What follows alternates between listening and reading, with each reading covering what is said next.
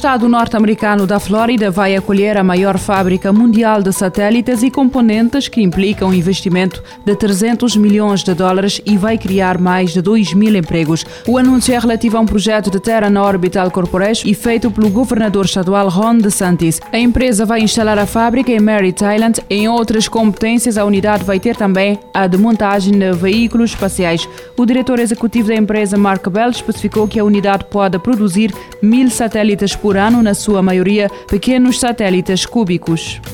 O YouTube removeu mais de 130 mil vídeos desde outubro do ano passado por violarem as políticas Covid-19 relativas à informação sobre vacinas e alargou as diretrizes sobre outras vacinas já aprovadas. A informação é avançada pela plataforma, as regras da comunidade YouTube já proíbem certos tipos de desinformação médica e há muito que removem conteúdos que promovem remédios prejudiciais. No início da pandemia da Covid-19, as políticas do YouTube tiveram por base estas políticas e a plataforma de vídeo trabalhou trabalhou com especialistas para desenvolver 10 novas regras à volta da desinformação médica e a Covid-19. Além dos mais de 130 mil vídeos removidos em quase um ano, também aumentaram o conteúdo com informações de alta qualidade para pessoas que pesquisam por conteúdo relacionado com o coronavírus e disponibilizaram painéis de informação localizados sobre vacinas que foram vistos por milhares de milhões de vezes, de acordo com informações avançadas pela plataforma. O YouTube afirma que trabalha em estreita colaboração com as autoridades de saúde e procura equilibrar o seu compromisso de uma plataforma aberta com a necessidade de remover conteúdo nocivo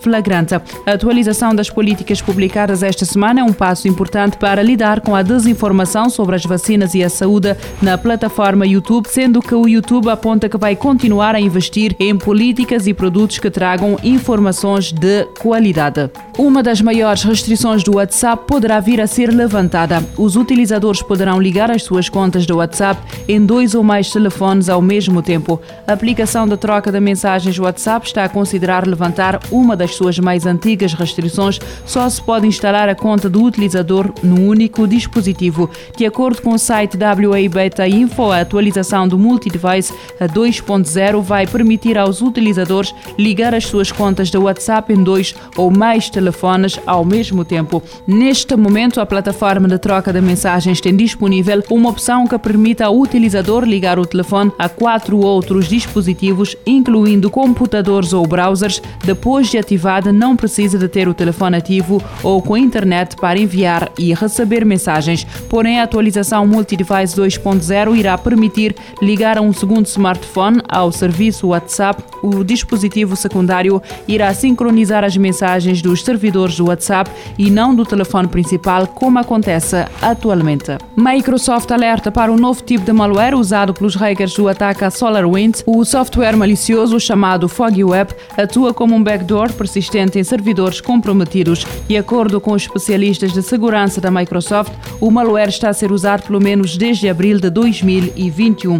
Os investigadores da Microsoft descobriram o novo malware usado pelo grupo Nobelium, também conhecido como o conjunto de atacantes que esteve por trás do ataque a SolarWinds, um dos incidentes que abalou o panorama da cibersegurança em 2021. A Microsoft explica que os atacantes recorrem a um vasto conjunto de táticas para roubar credenciais de modo a poderem aceder a servidores AD/FS. O malware descoberto pelos investigadores da Microsoft dá aos atacantes a possibilidade de permanecerem em servidores comprometidos mesmo depois de uma limpeza. De acordo com os especialistas, o software malicioso está a ser usado pelo menos desde abril deste ano.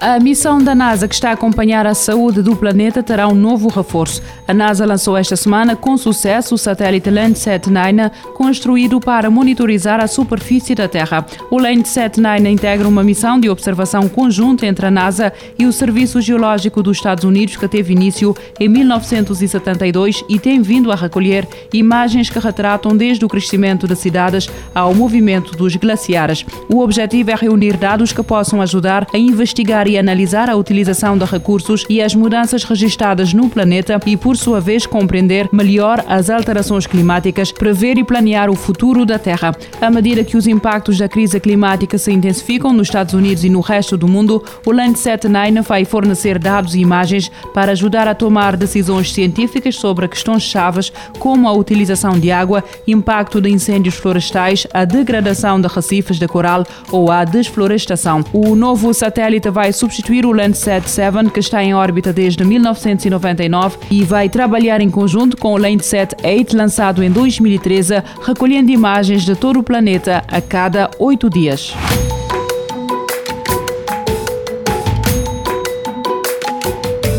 Futuro agora, com o apoio da Agência Reguladora Multissetorial da Economia.